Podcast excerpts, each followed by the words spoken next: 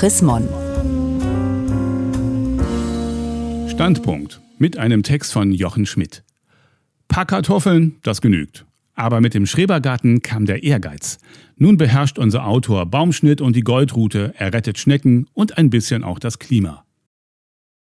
Wenn ich mit dem Rad auf der dicht befahrenen und viel zu breiten Storkower Straße die ersten Lichtenberger Plattenbauten erreiche, frage ich mich immer, unter welcher Kreuzung der Schrebergarten meiner Eltern begraben liegt, der ihnen 1973 weggenommen wurde, als hier ein neues Wohnviertel entstand. Sein Leben lang hat mein Vater von einem Garten geträumt, aber keine Beziehungen gehabt, um an einen neuen zu gelangen. Im Gegensatz zu ihm habe ich mich nie damit anfreunden können, im nassen Gebüsch Apfelmumien aufzusammeln. Ich war schon mit meinen Zimmerpflanzen ausgelastet, die ich immer zu gießen vergaß. Meine Frau findet allerdings, dass Kinder in die Natur gehören, womit sie nicht die Hundehaufen in unserer Straße und die oft vermüllten und meist überfüllten Spielplätze des Bezirks meint. Wir bewarben uns deshalb erfolgreich als Pächter eines Schrebergartens in Berlin. Auf den berüchtigten 10% der Fläche, die man dort mit Gemüse bebauen muss, wollte ich pro forma Kartoffeln legen. Weiter reichte mein Ehrgeiz nicht. Die Wegverantwortliche unserer Zeile ahnte das wohl und klärte uns bei einer ersten Begehung auf. Urlaub im Liegestuhl ist hier nicht drin. Anfangs kam es mir auch vor, als hätte ich jetzt einen zweiten Job, nur ohne Bezahlung. Der Garten war ziemlich verwahrlost, naturnah gehalten, würde ich heute sagen. Ich verbrachte den ersten Sommer damit, die Goldrute zu bekämpfen, eine invasive Pflanze. Zunächst riss ich sie aus, aber man muss die Wurzel, über die sie sich vermehrt, ausgraben. Inzwischen lasse ich sie stehen, weil sich die Bienen noch im Spätherbst daran erfreuen. Obwohl ich in den ersten Schuljahren noch das Fach Schulgarten gehabt hatte, wusste ich praktisch nichts. Sollte man die Beete umgraben oder stört man damit das Bodenleben? Waren die Platterbsen, die sich überall hochranken, ein sogenanntes Unkraut? Die riesigen schwarzen Holzbienen, die uns im Frühjahr überraschten, lieben ihre rosa Blüten. Ich lernte zu beobachten, statt zu bekämpfen. Dazu war auch keine Zeit, denn unser Häuschen musste renoviert werden.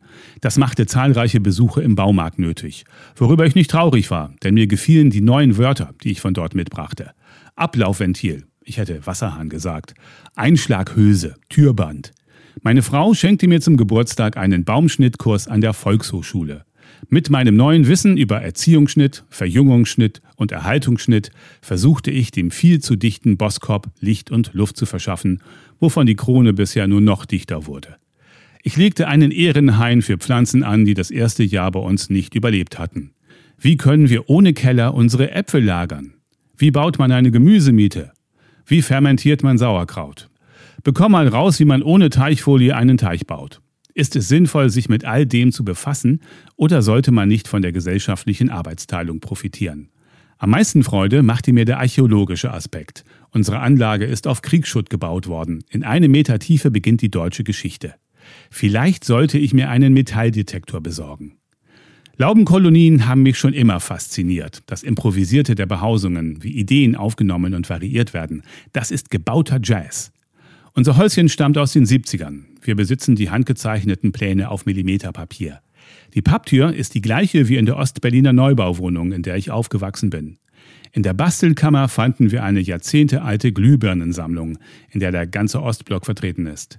Manchmal verbringe ich einen Sommerabend damit, die Schubladen zu durchwühlen und mir Werkzeug anzusehen, dessen Zweck ich mir nicht erklären kann. Beeindruckend sind auch die Chemikalien, zum Beispiel eine Flasche Hylotox 59 aus der DDR, DDT und lindanhaltig. Vermutlich hat Herr Wrubel, der sagenhafte Erbauer unseres Häuschens, damit unseren Dachstuhl behandelt. Sollte man das nicht mal überprüfen lassen? Ach, der ist 85 Jahre alt geworden, meinte unsere Nachbarin. Nachts wurde der Garten erst richtig lebendig. Beim Zähneputzen sah ich im Schein meiner Stirnlampe eine riesige gescheckte Schnecke, die eine braune Nacktschnecke verfolgte. Ein Mord in Zeitlupe. Ich beobachtete, wie elegant die Schnecken über die scharfe Plastikkante der Schneckenkragen rutschten. Die Nachbarin sagte, sie lege ein Blatt drüber und trete drauf. Aber 300 Mal am Tag? Es ist traurig, wenn die selbst vorgezogenen Zucchini über Nacht verschwinden. Ich sammelte jeden Abend hunderte Schnecken ab und trug sie über die Straße zu einem Rasenstück. Natürlich setzen wir kein Schneckenkorn ein. Wir wollen ja den Klimawandel bekämpfen, Insekten retten, eine Humusschicht aufbauen, Wasser speichern, die Biodiversität fördern, vertikal gärtnern, das Haus mit Wein begrünen, eine Totholzhecke anlegen, den Rasen in eine Blumenwiese verwandeln. Schwer. Wir säen Borretsch und Fakelia und lassen Radieschen, Salat und Grünkohl schießen, denn die herrlichen Blütenstände gefallen den Bienen. Die Forsythie, die von sämtlichen Insekten ignoriert wird, wird dagegen nur noch geduldet. Ich habe aus dem Bauschutt eines Hauses einen Balken mitgenommen und tiefe Löcher hineingebohrt. Die erste Wildbiene, die eines der Löcher mit Pollen verdeckelte, nannten meine Kinder Biene Meier. Wenn es sich schon so gut anfühlte, eine Wildbiene zu beherbergen, wie müsste es sich erst anfühlen, die Welt zu retten? Gärtnern ist politisch. Am wenigsten wollen wir ernten. Ich bin schon glücklich, unseren Küchenabfall auf den Kompost kippen zu können, wo man alles weitere den Würmern, Tausendfüßlern und Kellerasseln überlassen kann. In den Beeten wuchs auch praktisch nichts. War es lehmiger Sandboden oder sandiger Lehmboden? Ich baute deshalb ein Hochbeet. Das fühlte sich ökologisch an, da man den Holzkasten ja mit Gartenabfällen befüllte. Erst später machte ich mir Gedanken, was es für unsere Ökobilanz bedeutete, wenn wir sibirische Lerche aus dem Baumarkt verwendeten. Der ökologische Selbstbetrug lauerte überall. Eine Dauerklage unserer Gartenfreunde ist, dass es zu wenig Parkplätze gibt. Was ist Gärtnern wert, wenn man dafür ein Auto braucht? Schrebergärten gelten als spießig. Deutschlandfahnen, manchmal auch Reichskriegsflaggen, Plastikwasserspeicher in Form von Baumstümpfen oder römischen Amphoren, Lichtverschmutzung durch blinkende Lichterketten und Lampen in Gestalt von Findlingsattrappen.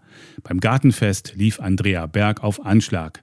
Das Buffet bestand hauptsächlich aus Fleisch. Aber wir wurden herzlich aufgenommen. Man hat hier die Chance oder Aufgabe, sein vertrautes Milieu zu verlassen und über Generationen hinweg ins Gespräch zu kommen. Im Lockdown war das für alle ein Segen. Die Szene bewegt sich, die Immobilienwirtschaft macht Druck. Man muss sich mit grünen Argumenten wappnen und den Beitrag zur Stadtökologie betonen. Mein Eindruck ist, dass die Gärten in urbaneren Zonen im guten Sinne unaufgeräumter und ökologischer wirken, siehe Totholzhecken. So würde auf dem Land kaum jemand gärtnern.